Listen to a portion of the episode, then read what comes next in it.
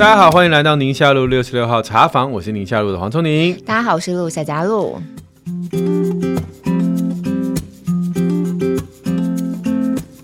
嘿，hey, 我们今天 Q&A 的主题：孩子的交友困扰、夫妻的沟通困扰、个人的社交困扰、家庭聚会使用三 C 的困扰。大家困扰很多呢，大家。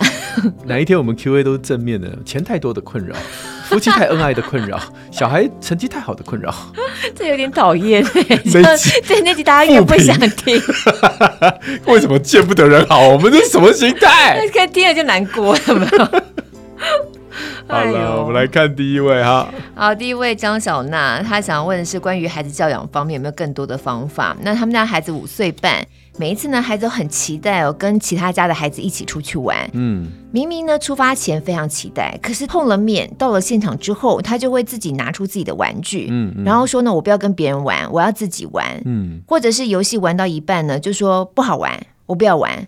那妈妈就搞不懂啦，就就觉得说，你不是很喜欢这个小朋友吗？然后在家里常常会讲嘛，但怎么相处在一起的时候呢，就说不想玩了，或者说怎么这么讨厌这样的话。嗯、那回到家里又说很想一起出去玩，所以就在想说，这到底是什么一个矛盾心态？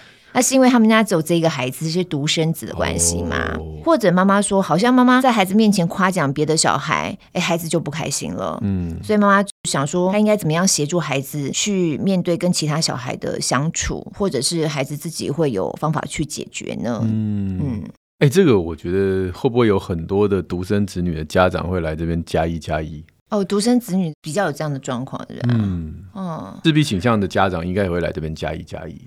自闭倾向的孩子出门前会很期待要跟别人玩。他们其实很想要交朋友，可是他们真正碰到人的时候，哦、他没有那个能力，没办法 handle。哦，因为你多一个人进来，就会打坏了他心中的规矩嘛。嗯嗯，我是说，这个年纪的小孩本来就会有这种近乡情怯，又想跟人家相处，但是又不知道怎么样处理这些小孩的人际关系。哎，像这样子状况，在学校会不会好一点啊？因为学校反正每天大家都碰得到面，然后同学就都这些人嘛，啊、就比较熟悉嘛，就久了就习惯了，久了就习惯了。嗯，哦，而且你会发现，独生子女有一个阶段会很喜欢跟大人相处，因为他觉得大人比较好 predictable 了。哦，可比较容易预测。对，嗯，小小孩真的。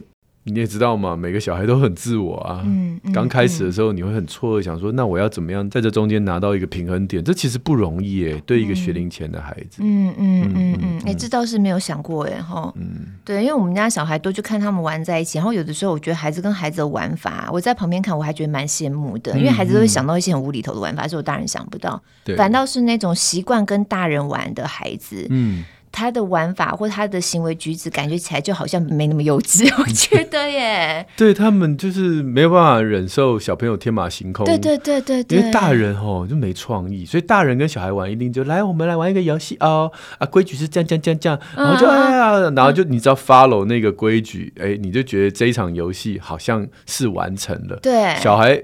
真的、啊、没有没规矩的啊！对，对瞬间就红绿灯红，呃，这个你你怎么可以摸我？我们现在是自由灯哦，立刻改规矩，这样对。真的，有时候在旁边看他们就觉得他们好笑哦。对啊，嗯，那有些小孩就是啊，这世界好乱啊。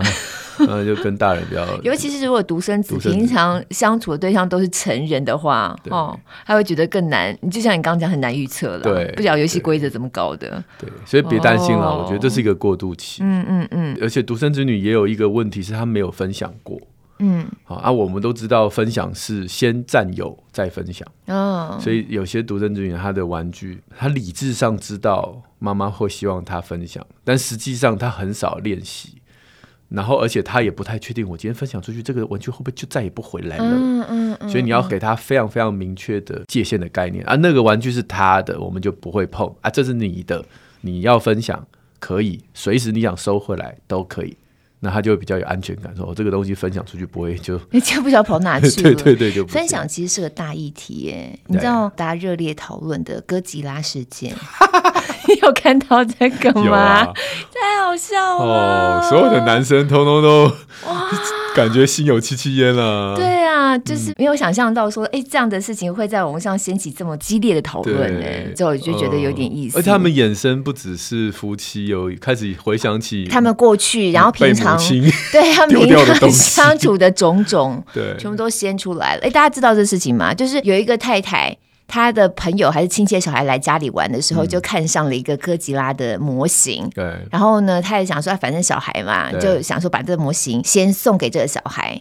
他还先拍了照，对，想说我之后再回去买回来。对，因为那个模型是她老公的。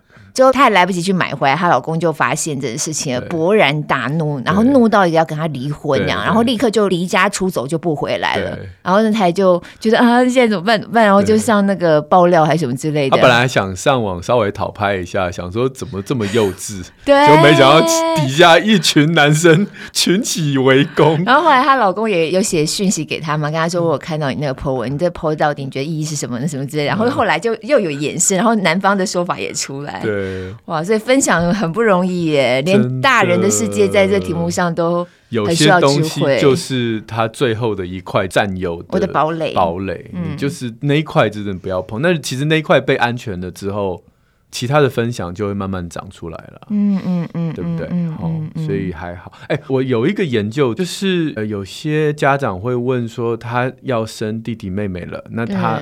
就是希望自己家里的老大可以跟未来的手足和平相处，但很害怕，对，说会不会手足冲突增加？就我看到那个研究是说，父母的教养方式会部分的决定了老大能不能跟小、嗯、对弟弟妹妹相处。嗯，父母如果是权威式教养，就是比较是我说一句你就做一句这样的一个教养方式的话。嗯嗯嗯那么这个小小孩就是老二出生之后冲突就变多了哦。但如果父母一开始就是以一种我们叫做以前叫民主式的，对对对对对对对，这个为什么会这样？就是因为老大他如果在威权式教养下，他习惯于一个模式的生活，而且就是可预测的。可是小 baby 出来是一切都是不可预测的，所以这个老大就会很慌，因为他从来没有这么频繁的。调整、探索、适应，他没有这么频繁的这种生活的过程，他秩序感完全打乱。对对对，他就会非常讨厌这个弟弟妹妹，然后会有一段很长的适应期。但如果从以前他一个人，虽然他是独生子女，可是爸妈都对他，哎，比如说很多事情让他自己去探索、自己去挫折、自己去决定、自己去变化、自己去调整。那么弟弟妹妹出来以后，他不会有那么大的冲击感。哦，我刚刚还以为是因为爸爸妈妈比较权威式的方式去带孩子，孩子就以为自己也可以权威的带弟弟妹妹。哦，这也是啊，是这也是啊，你权威带弟弟妹妹没用啊，谁听你的啊？哦，小对，因为弟弟妹没有那么好掌控，这样他就气了。这也是啊。哦。嗯之前都有看过那个姐姐跟弟弟在玩，来，我们来玩，我扮演妈妈，嗯，那你扮演小朋友，然后弟弟就傻乎乎的，然后他就，你给我站好，手伸出来，然后妈妈就噔噔噔噔，他做错做错什么了？嗯、为什么要打我的儿子？我们家小孩玩扮家酒，有一次也是跟其他小朋友去别人家玩嘛，然后玩回来之后，我就说，那你们今天晚上玩扮家酒这样？我说，那你演什么？这样，我们有一个是演狗。那 你这角色还蛮好演。我说你怎么演呢？他说我就这样望望望啊，这样子。哎、欸，你真的是很开放的妈妈哎，有些妈妈会生气哎、啊。为什么叫我小孩演狗之类的吗？嗯、哪一个小孩叫我儿子演狗，叫他出来？我觉得蛮好笑的。对，而且他演的很开心啊。对啊，我觉得角色比较容易演哦，这样。哎、欸，这妈妈还有个困扰，就是她看到孩子有这样子人际上面的这种进退失据的感觉的时候，嗯、那还应该要帮助孩子吗？对对对，嗯，可以啊。如果是你，你会有的时候我带孩子以前啦，小孩小的时候去一个陌生环境，我看他晾在那边，我就会带一群小朋友一起玩啊。哦，对，那我去跟所有小朋友一起玩的时候，他也就会融入在里面，对，因为有我有我带他比较，那最后他们就。自己就玩起来，我就可以走了。哦，嗯、对，这是一个好方法。嗯嗯嗯，没错。我比较多都是叫我老公去。对啊，你看我们男生差不多同样的意思。我说：“哎、欸、哎、欸，去啊去啊，你看玩一下什么什么的这样子。”而且啊，有小孩小的时候，有时候，比如说我就我就去陪小朋友玩，嗯，然后那群小朋友，我就说：“来，我们拿来划船，哎耶！”然后在那边什么海浪滔滔不绝，然后小孩很嗨。所有妈妈们本来在聊天喝茶，都一起站起来拍照，怎么一起玩？站起来拍照，站起来也不加入，也不什么的，就在旁边录影啊、拍照啊，然后就然后就默默又回去喝茶聊天。我想，呃，那今天的工资怎么算呢？这样很好，就是我有个素材可以放在 Facebook 上，有没有？对，黄医师真是孩子王啊之类的。对对对。哎，好有笑！哎，难得嘛，好不好？平常都妈跟孩子火，也是啦，也是啦，对不对？难得有机会妈在那边翘脚喝茶，不错，不错，不错。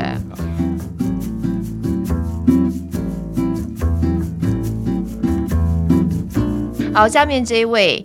呃，U L Snow，那他想要特别呼应的是，你之前有一集在提到那个人生不如意十之八九，嗯嗯嗯、他说很喜欢黄医生关于人生不如意十之八九的这个观点，他觉得很认同。嗯，就我们实在太容易把顺遂的生活都当成理所当然，嗯，所以真的要好好练习感恩。没错。那另外他想问的是，之前呢常常提到婆家的事，最好男方自己来谈。嗯那很多时候，她的状况是看到老公跟她的婆婆其实也不大会沟通、嗯、哦，就母子之间不大会沟通，常常越谈问题越僵，问题越大，那该怎么办呢？超难，超难。到底这个说法是谁开始的、啊？我啦，我承认是我开始的。不不止你啊，不止我吗？几乎所有的人谈到婆媳关系，都会说，其实应该让那个婆婆的儿子自己去跟她讲。就我觉得作为一个媳妇的角色，真的觉得你们母子应该比较好沟通吧，比我一个外人来说话。你是没有看过母子吵架，就是。不，即使母子吵架和好机会也比较高啊。是是是是。对啊，像我跟我妈讲话的 quick call 跟我婆讲话不一样啊。来一下来一下。我我跟我妈讲很烦呢，这样子 啊，不要讲不要讲了，挂电话挂电话这样。我跟妈哦吼吼，不一样好不好？是是真的啦，是真的。啊、可是我常以前主持节目的时候讲到这个，我就会弱弱的说一句：“我说我们当然很乐意去跟妈妈讲，可是我们也不是沟通高手。”嗯啊，就像他讲的啊，我们失败的几率很高。所以是男生这个角色本身就比较不善于沟通嘛。嗯，尤其我之前访爱家好医生，真的有一集，哎、欸，而且是有是应该算是有名的一对夫妻，嗯、他的故事就是。她叫她老公去讲，然后越讲越糟，因为她老公完全掩藏不住，就是她老公很木讷，所以讲的话就是很不像平常。嗯，然后啊、呃，我有点忘记她沟通什么，比如说我们那个小孩啊，啊大概啦，就是说呃呃零食少吃一点，或三西少一点之类的。那她老公回去跟自己爸爸妈妈讲，就是有点提提吐吐，然后讲话就是爸那个嗯，我们就是那个小朋友啊哈，嗯，就是三西就是不要一直用。然后他妈妈在旁边听到说。阿喜呢？那个阿路叫你来讲哈，就是一听就知道是对有破绽了。阿一个给别人讲哦，自己自己不会讲。然后好几次，最后造成更大的误会，因为她婆婆一直觉得说我媳妇不跟我讲话，就整天叫我儿子来跟我传话，是不是不尊重我？哦，哇，这又是另外一个状况。对，后来后来她老公也很无奈，然后这这个女主角也很无奈。后来是好结果。你怎么？这个女生，这个女生，呃，就是我去访问这位妈妈，她就决定自己来。嗯，她她想说呀，算了算了，然后当然要先有化冰时间，因为一开始已经有点有点僵了。嗯，然后他就说他花了大概先半年的时间。去跟婆婆打好关系，然后也是啊，用尽这种职场上的招数啦，嗯、送礼之类的，送礼物啦，陪她逛街啦，哦、逛街然后称赞婆婆煮的菜超好吃啊，跟她学啦，啊、然后三明治说啊一堆啦，后来婆婆就觉得，哎、欸，这媳妇真的很好，那这媳妇真有心耶，真的很有心。然后后来她已经摸清婆婆怎么样跟她沟通，所以现在反而是她自己来。哦，但这就是苦工啊，没办法。对，其实说真的，我觉得女生跟女生对话方式也不大一样。对如果你真的有办法，就是打开婆婆的心门，真的把媳妇当成自己人的时候，对那个有时候沟通效果，说真的啦，我觉得会比儿子去讲可能还好一些。嗯、那一集真的很特别，因为那一集的主题，你看，这听起来不像是疾病，也不太像，就是那一集我很喜欢，就是她的老公在旁边看，看媳妇怎么跟她妈妈讲话。嗯看着看着，她老公也越来越会了。哎，就是哦，原来跟妈妈讲话要这样招有用啊，这样。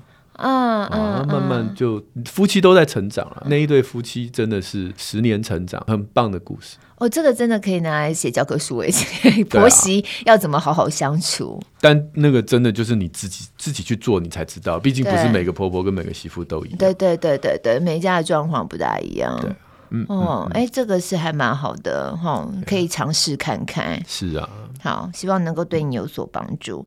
另外，这位是 BB，，他说我们的节目每次都充满精彩的内容，听完之后心里头都会想蛮久的。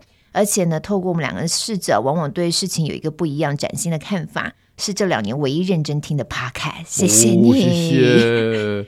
有机会想要听听是有关于社交关系建立的话题，当然小孩都可以，因为小时候自己呢曾经有被霸凌的经验，嗯、所以长大之后也会蛮担心小孩有没有可能碰到同样的状况。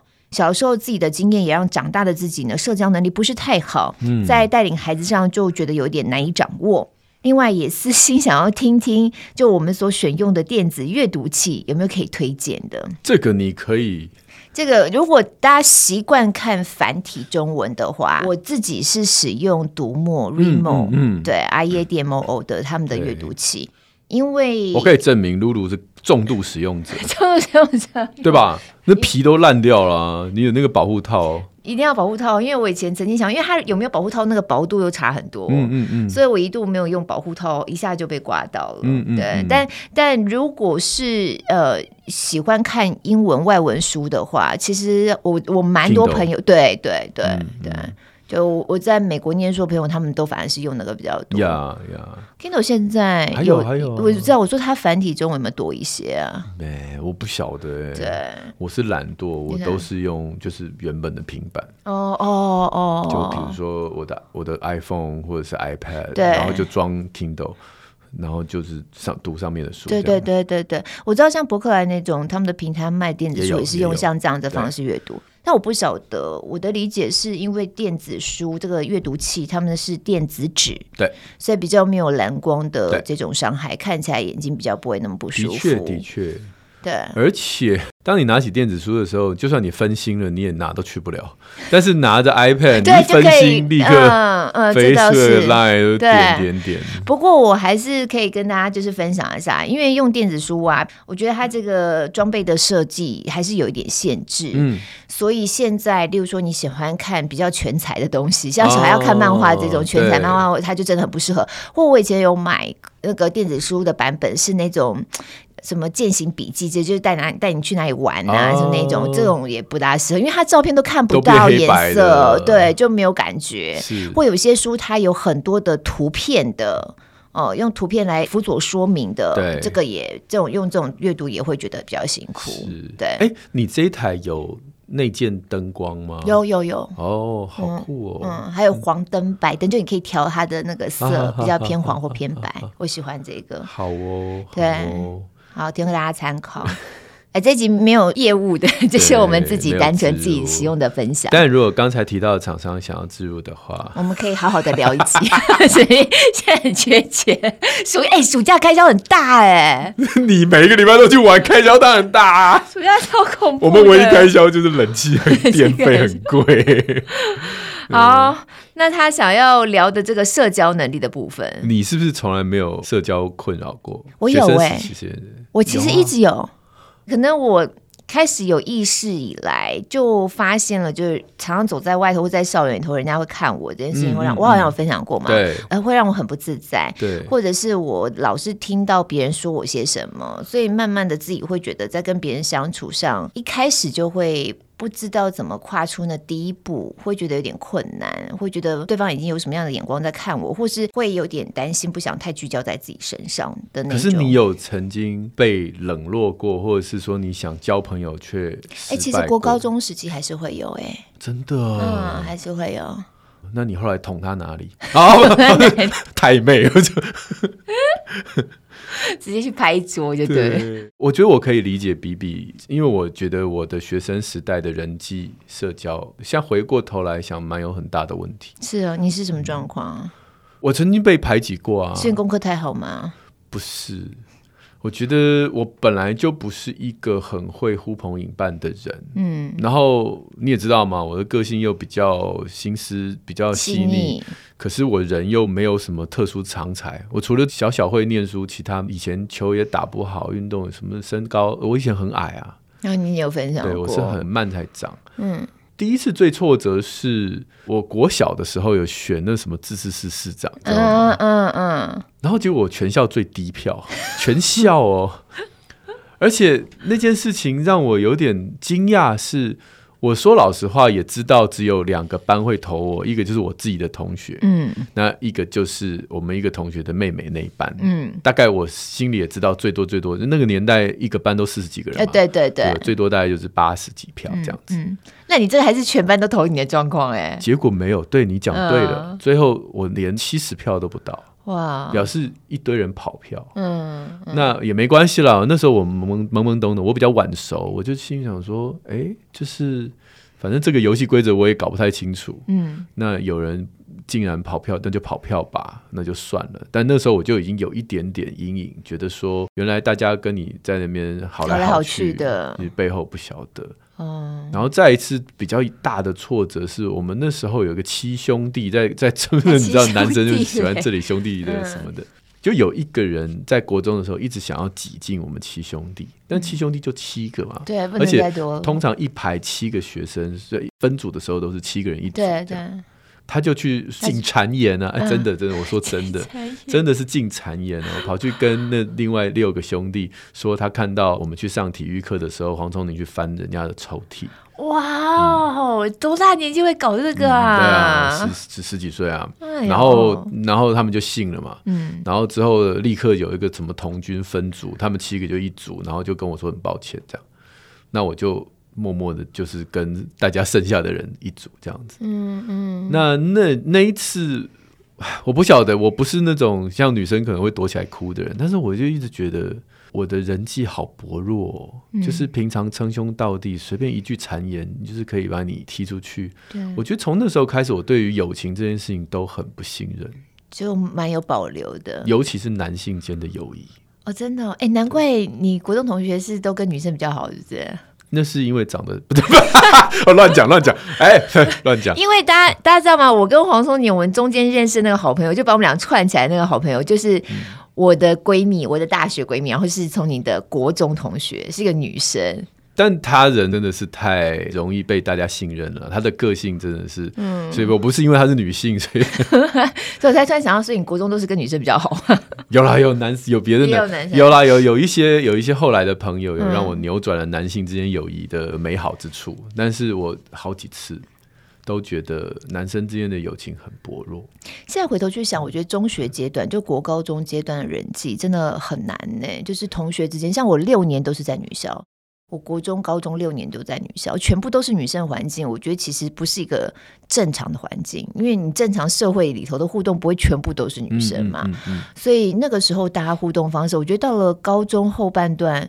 就有的时候自己也觉得有点怪怪的，嗯、就是那种女生谁跟谁好，谁就不跟谁好的那种，就会非常被放大在那个。可是你如果男女合校也是一样啊，哦，也是一样啊，对啊，也是谁跟谁好，那种就不理你之类的啊。嗯，好，哎、女生里面不理是真的很厉害的不理耶。他火重的啦，火重的，你那个算是已经变相的霸凌了。所以我觉得好像中学阶段，大家多多少少可能都有一点点像这样的经验。对，对，长大之后比较不会往心里去，然后每个人都知道自己的生活样态是怎么样，然后自己在忙些什么。有的时候不是故意在朋友里头分阶级，但是你会知道什么样的朋友可以深入到什么样的程度。嗯，然后你会知道什么样的朋友，你即使久久不见面，可是你们的关系还是就非常深厚。像我刚刚讲的。我们那个朋友就是对，你看他现在嫁到国外去了，根本一年两年才看到几天而已。对，但是你会有那个信任度，而且以前从小建立起来情谊，他们家谁怎么样，谁怎么样都很清楚。那种那种状况，就是即便现况彼此现况没有那么清楚，或或什么所有的近况都是追得很紧。但是你就知道这朋友会一直都在，你随时有什么状况，然后他都会在那边。不管我对他，我觉得我也是这样，嗯，这样子的一个立场。真的必须要很长期，要很长的时间。单单只是同班一两年，你是看不出来，我觉得是看不出来的。而且这个关系一辈子里头也不会有很多个。对，嗯，因为出了职场，人又有一点改变。对对对对对。好了，回到孩子身上，我倒是曾经跟我孩子说过这，我但我不知道这句话对不对了。嗯，我那时候就跟他讲说，你有一个两个非常可信任、知心的朋友，比一群这个狐群狗党。酒肉朋友，对对对对，还更珍贵。我那时候为什么这样想？是因为啊，又回到七兄弟的故事。嗯嗯嗯，那个进谗言的人，后来就是又被排挤了嘛。是，你会用这种方法来去交朋友？其实对。那他后来攻我不下，他就攻了另外一个。嗯。但是很特别是这两个男生，他们其实是七兄弟里面自己自成一格，就他们两个非常非常非常的好。嗯。所以有一天这个人进谗言，又要对里面一个 A 进谗言下手。对。然后这两个人就说：“如果你真的要这样，我们两个一起走。嗯，就是你们这一组就我们没差，嗯、我们两个到哪都可以。嗯、你们要我，嗯、你要不要我？嗯、我们两个至少是个人力，对不对？那、嗯、分组就要，嗯、对，那随便你啊，你要把我赶走就赶走啊。嗯、然后这时候大家就哎呀，别这样嘛啊！对不对？”然后我那一幕，因为我自己曾经经历过我孤身一人被踢出去的感觉，对，我一看，哇塞，哎，这两个筷子真的折不断哈、哦。哦，就是要很好换铁的。嗯、对，所以我那时候就跟我孩子说，我以前有这个经验，所以我觉得如果有一个朋友让你很信任，而且彼此之间是很知心的。会比你跟所有人都好还更重要，但我不太确定这句话到底是我个人经验，还是说真实呃适用于每个环境，我不晓得了。我觉得人到了年纪越长啊，身边要处理的事情越多啊，老实说，你真的会希望你把你的时间精力留给你真的在乎的关系。嗯哼嗯，那通常那个你真的在乎关系。就是你刚才讲的那个，真的是换铁的关系。嗯、因为说实在话，这一天二十四小时，你不大可能会去经营到这么多这么深入的关系。其实也很实际。我跟我孩子也讲过类似的话，尤其在他们现在这个年纪，就很在乎跟朋友之间的互动嘛，谁、嗯、跟谁好，我今天谁又不跟我讲话什么的。我们家有个孩子特别介意这个事情，然后有时候他甚至会为了想要跟他的同学关系比较好一点，他会委屈自己。委屈到一个程度，他回来有时候会哭。那我就看了，我就觉得这也是界限问题。我就我其实我就有跟他聊，嗯、我说任何的关系里头啊，你当然你可以选择委屈自己，即便妈妈看了舍不得，但是妈妈尊重的是你的选择。好，可是如果你的委屈已经到了一个你自己都有点受不了，或是你会哭，你那个情绪会累积起来，我就觉得那就不是一个健康的关系。那这段关系就不值得你用这种方式去维持下去。对对。对对，我觉得还是需要一点时间才能够理解。而且你去批评人家的朋友，他又不高兴。嗯，所以并不会这样。我只是会告诉他，我觉得这个关系并不健康，因为你已经委屈超过你可以忍受的限度了。后来我又有一个跟孩子讲的话，是我从玉如老师那边听到的。是玉如老师不是也有这个孩子的社交课吗？嗯嗯嗯。他就说，你要鼓励你的孩子，就是虽然你现在也许暂时交不到。很知心的朋友，但是你要继续保持你美好的品格，就是你现在这个样子，嗯嗯，你的诚实、你的同理心、你的各式各样的这样的妈妈看到你身上很好的特质，嗯，你一定要留着，然后。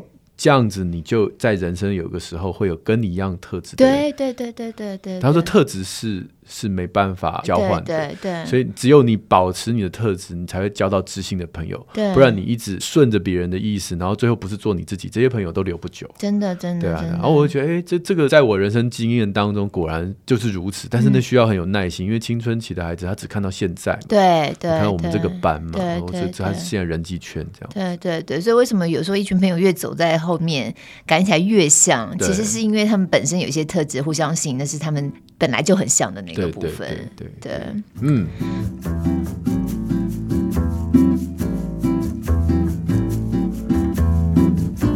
好，下面这位 Square，他是有个问题要问，而且他为这个问题困扰到失眠的这个妈妈。哎他说呢，朋友的孩子是国小三年级跟幼稚园中班，对三 C 重度使用，他就用 A 加来形容，就是某一个 加，某一家。这个文字看起来没问题，一念起来好像 A 加 A 减。那我们家的小孩是小一跟大班哈，平常没有三 C 也能够度过一整天。嗯、那跟对方家庭出去玩的时候呢，只要对方家庭呢拿到这个三 C，那我们家孩子原本在大自然里头没什么问题啊，立刻就会被对方的孩子的这个荧幕给吸引过去了。嗯嗯，嗯而且呢，对方还会用三 C 跟糖果。来引诱这个正在亲近大自然的我们家的小孩跟他一起看。嗯，那因为家长本身是关系还不错，是朋友哈，可是对于怎么使用三 C 观念不大一样，所以就想问问说，我们能够怎么样跟对方讲聊这件事情吗？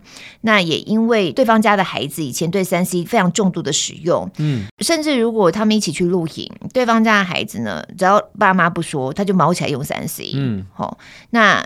有的时候，其实他也明白说，对方家长是有在引导，希望孩子能够少用一点。嗯，可是像露营的状况，你就可以很清楚看到，有些孩子是可以完全都不用三 C，就在自然环境里面跑跳嘛。对，所以。尤其爸妈特别想要让孩子出去外头露营，就是希望他能够减少去接触到三 C。也结果没想到带到外面去露营的时候，孩子又被别人吸引，又去看。大荧幕啊，大荧幕，啊、大荧幕，大荧幕，我们有的时候会耶，呃、对。但这个妈就觉得心头很气馁啦，嗯、所以好像就不知道该怎么办哈。其实对对方家庭来说也是一个问题。对，嗯，这你最有经验的吧？因为。我其实会觉得，毕竟跟其他家庭一起玩的时间没有很多啦，哦，或者是还有很多其他的选择啊，有其很多其他不同的家庭啊。那你会刻意避开？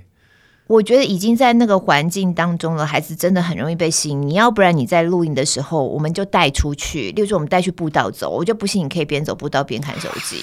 而且有的时候你知道在山里面啊，那个收讯是非常差的耶，啊、所以根本没有办法。我们就发动嘛，哎，我们出去走走。那如果愿意一起出去走的话，就我刚刚讲的，啊，收讯也差，大家也没办法看手机，那就解决这问题。Uh、如果说他们孩子还是黏着三 C，不愿意出去走，那最起码你暂时先隔绝了自己孩子被吸引过去的机会嘛。哦，uh、oh, 这一招厉害，对，这是可以做的事情。那他说有没有需要跟对方这样聊一聊？那我觉得你就看你们关系怎么样，你觉得能够跟他讲到一个什么样的程度啊？我是举反对旗。你觉得你觉得关系好也不？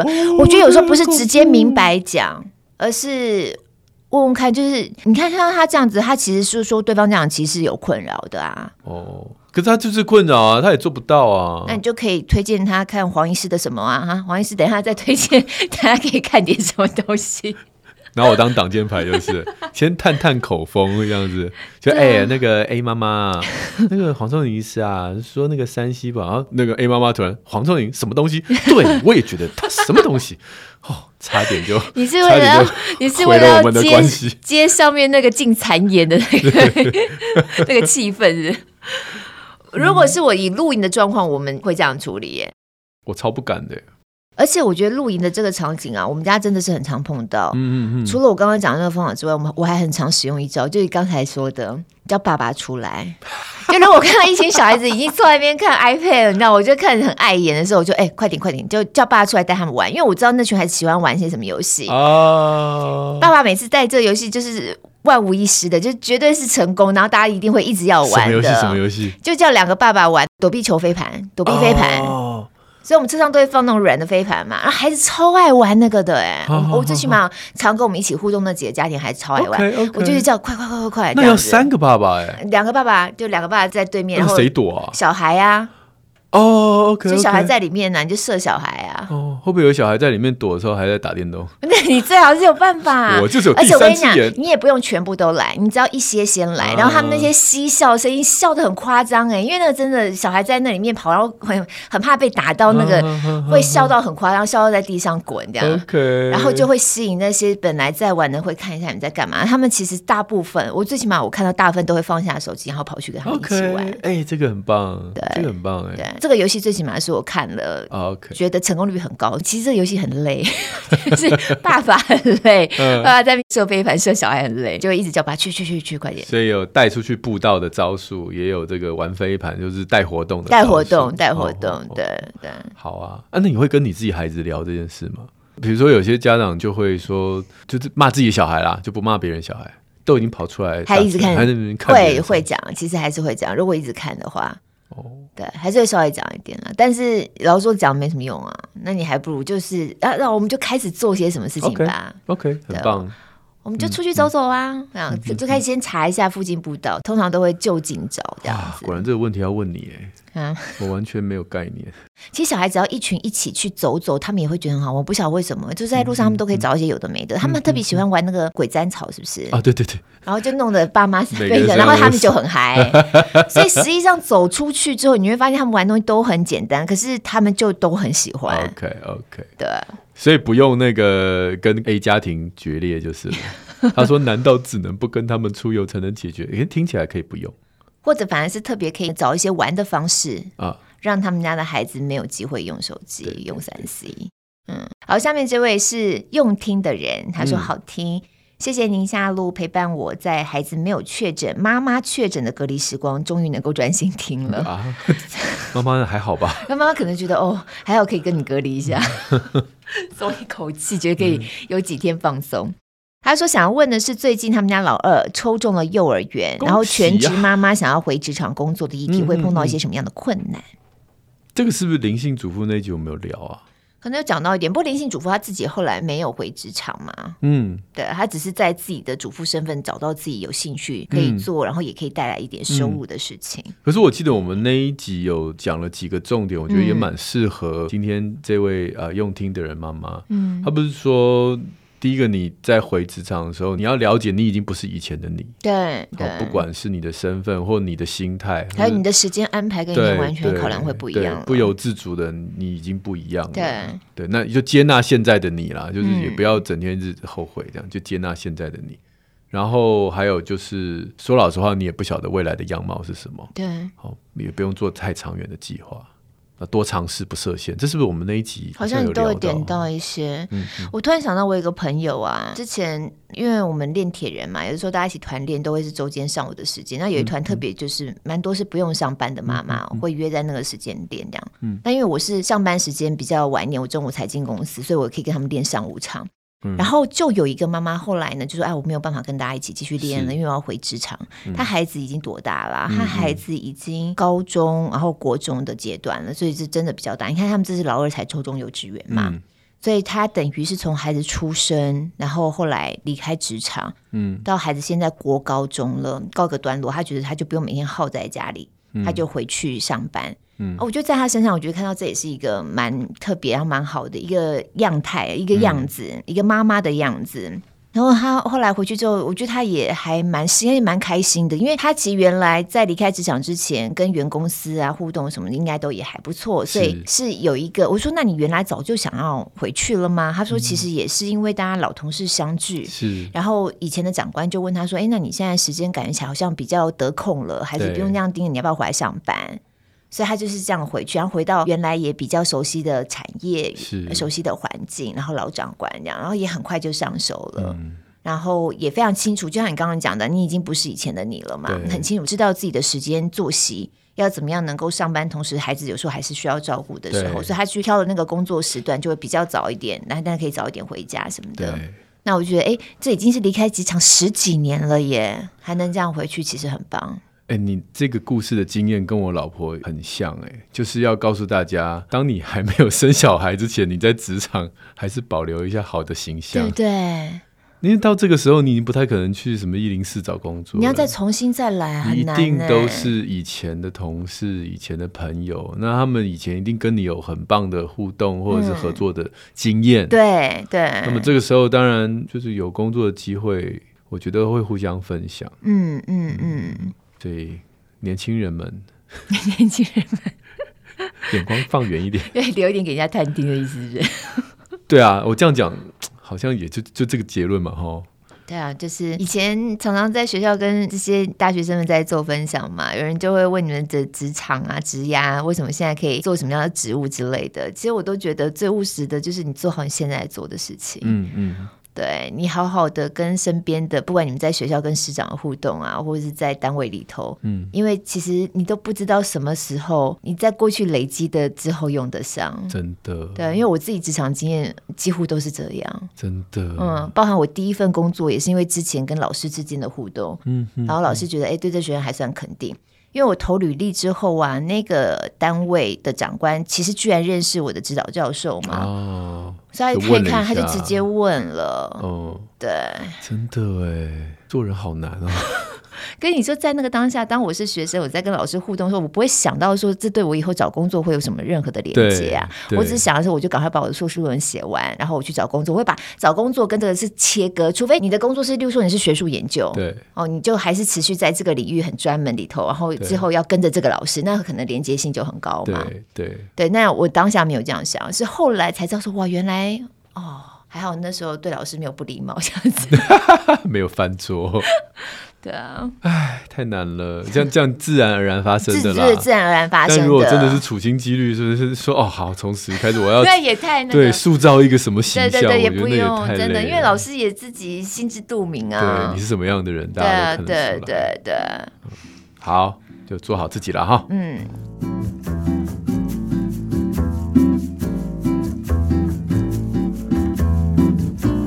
来，爱吃爱喝爱历史的艾蜜。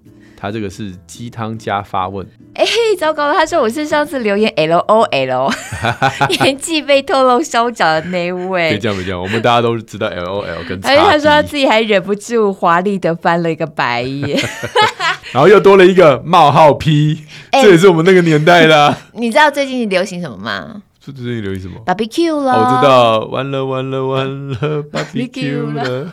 你知道，我觉得只有小孩有这个好处。其实我刚才知道 barbecue 也是我们家孩子一直在那边 barbecue 啊 barbecue 啊，然后 什么 barbecue 什么 barbecue。我小孩都靠我，真的，对，我都是我们家小孩跟我讲的。我跟我都是跟他们讲，哎，你知道现在流行什么吗？我之前呢跟他们讲说，哎，你知道最近流行鬼刚 A 吗？鬼刚是 什么？我要给他们看，还有什么？我站在云林哦，还是什么鬼的？我是站在时代尖端的 barbecue，是我跟他们讲的，免得哎，你怎么这么有时间去看这些啊？我有加一个那种很中二的，就一群中二病的 的一个社团，就是脸书社团之类的，对对对对对，就专门发一些那种中二的图啊。然后我有时候就哎，为什么大家留这个言？我不知道这这是什么意思。像 barbecue 我就不知道这是什么，然后我就会去查。对，要跟中二保持某种程度的连结。你才会跟世界接轨，就像那个哥吉拉那个啊，哦，哥吉拉对，我不报新闻的，我怎么会知道这种事？所以你也是在中二上面看到，中二社团看到。哎，这社团这是你的讯息来源呢，我等下也加入一下，好笑哦。很低级的东西很多，还是不要污染你的眼睛。好，那这位听友说呢，听完了最新的那个哎灵性主妇那一集，是是是，他就觉得灵性主妇讲的非常多呢，是现在妈妈我从职场。主动或被动退下来的心声，嗯嗯，他觉得非常珍贵的是你的反应，是黄医师的反应，让事过多年的我，哦，哦他们家双胞胎现在五岁，所以他至少在家可能待了五年了。对对对，他现在回想起呢，自己当时对先生是有多么的手下不留情，哎、就是我的日子惨，你也不要想好过这样的心情。有吗？有吗？有有这种心情吗？我那时候倒也没有，可是我就会觉得说，你不要在我面前嘻嘻哈哈的，那不就是这个意思吗？是吗？就是 跟朋友去喝酒哈，喝的很快乐哈。哎，不用去喝酒，就知道他能够出去上班，嗯、然后跟人家聊聊天。上班总是会有一些正常的互动嘛。对对对啊，正常人际互动。回来那种我都觉得我不想听，嗯、不要跟我说。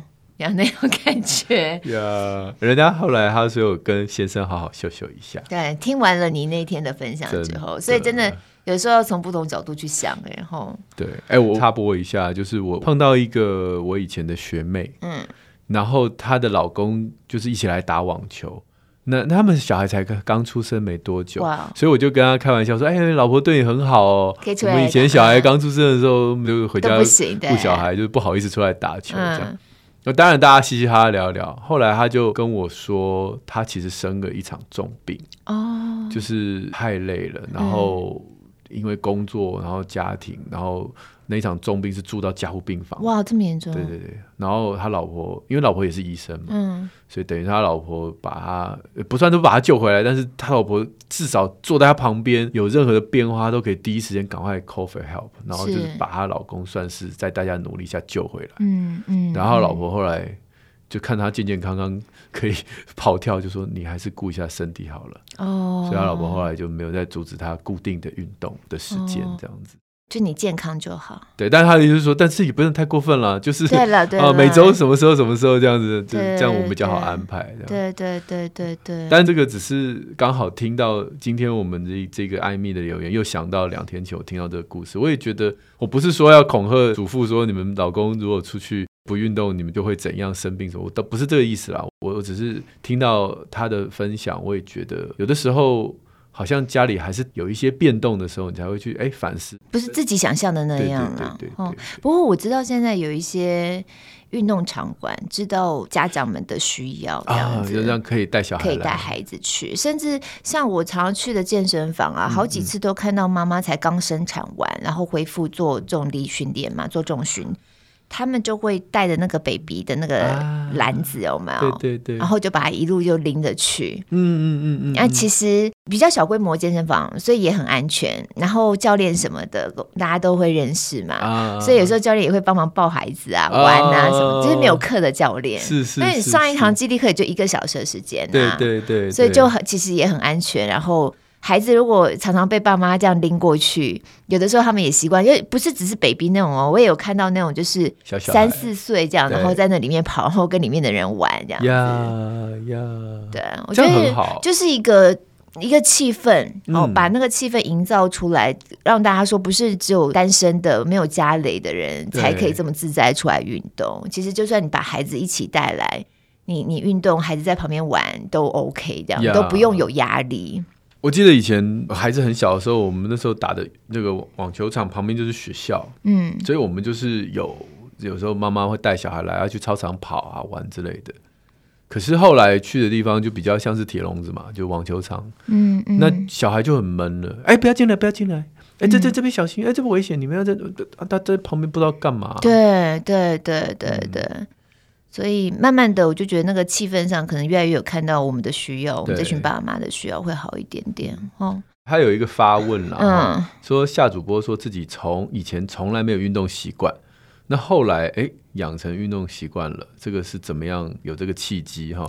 然后怎么调整，把额外的运动时间纳入原本生活的作息？对，而且今年四十二高龄。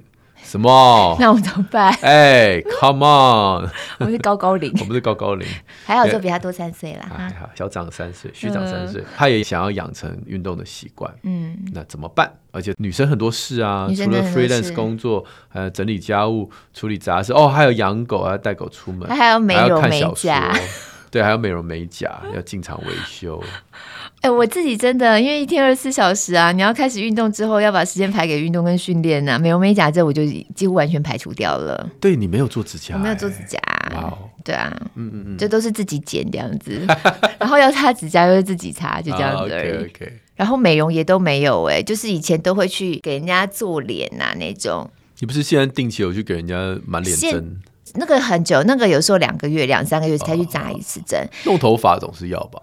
剪头发也很快，因为我头发短啊，我每次约都大概我一个小时之内剪头洗头就可以处理完了。失去一百元快剪掉，没有，因为你是非常熟的发型设计师，所以他很知道我要干嘛，就剪完就走，也不用吹，因为回公司就吹啦，所以很快。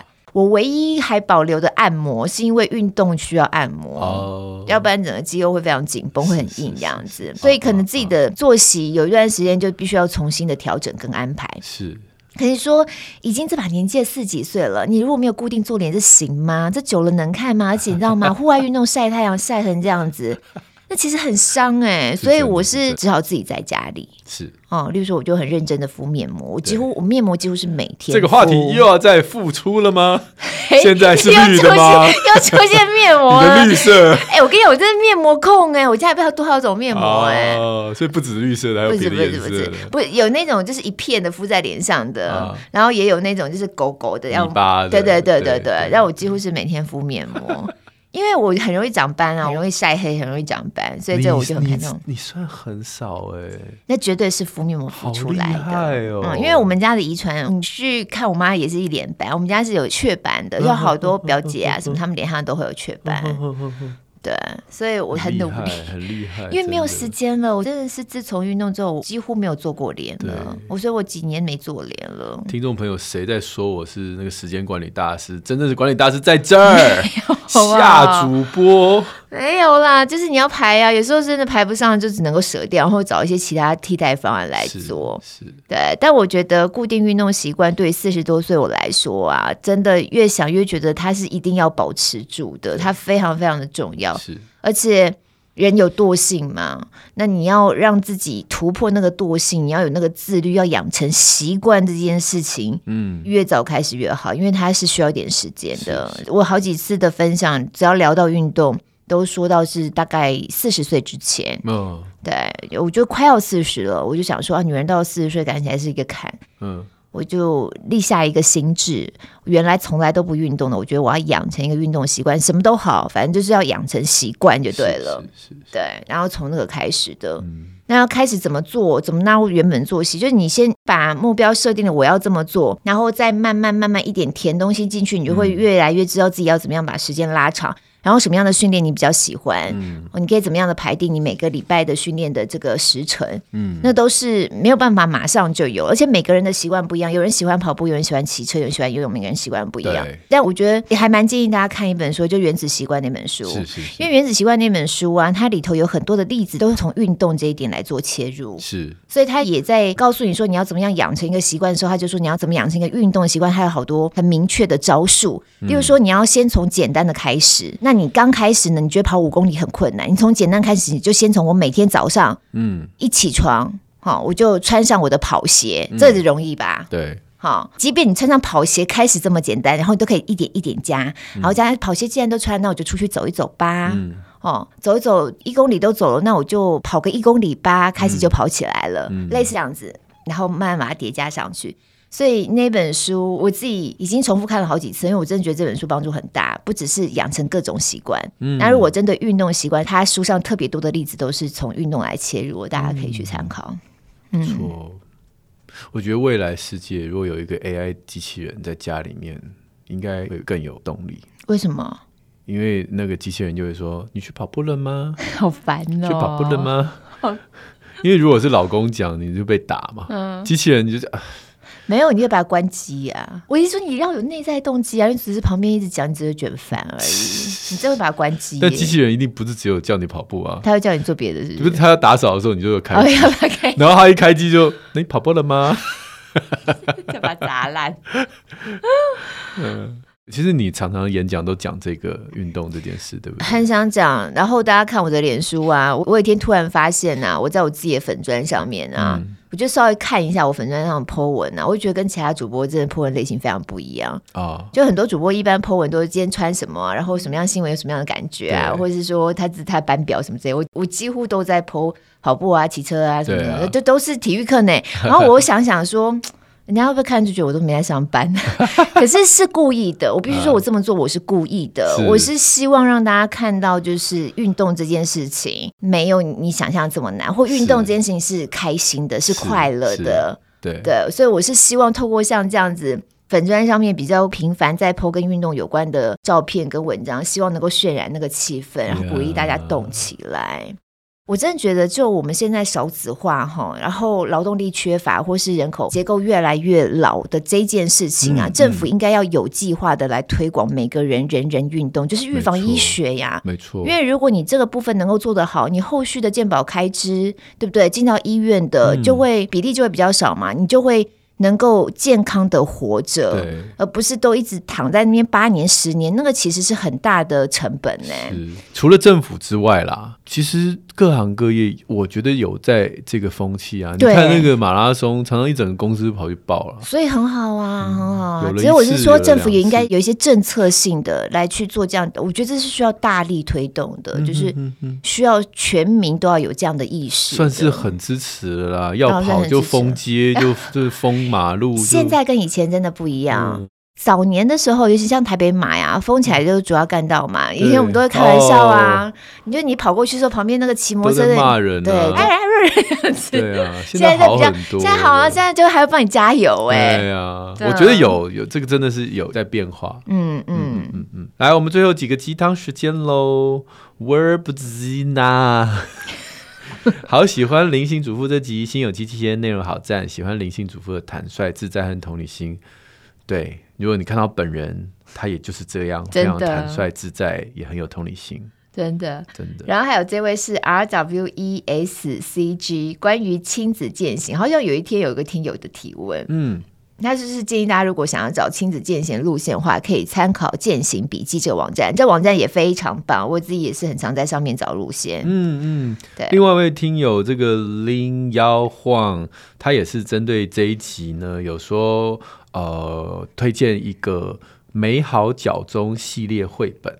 那里面就介绍台湾默默付出的宣教士啊，或者一些外国来台湾的台湾人，哦，然后他们以前的工作的地点啊、医院啊、住的地方啊、附近的景点啊、教会啊，他就常常会借由这个系列的绘本看完之后，就跟孩子去走走这样。嗯、然后他说，亲子天下也有一个跟着课本去旅行啊，那这个二十条玩遍台湾的亲子旅游呃，乘以素养生活提案。这一本我们有在节目推过。啊，嗯，我记得。好，都可以在我们的那个宁夏路好书专卖店，大家可以找得到，看到。哈，嗯、然后下一位的酒精浓度高达新台币一亿美元，他的昵称好长啊，而且背后寓意很深呢、啊。他说非常感谢我们在节目的分享跟支持，不管是育儿工作上都收获良多。原先遇到瓶颈，在追踪多集之后呢，让育儿跟辅导工作都可以长时间保持慈眉善目，嗯，更能够跟孩子互相同理，促成合作，一起成长。所以 谢谢两位平易近人想法跟分享，让在下不再感到孤单跟无助。那就不要喝酒啦，好吗？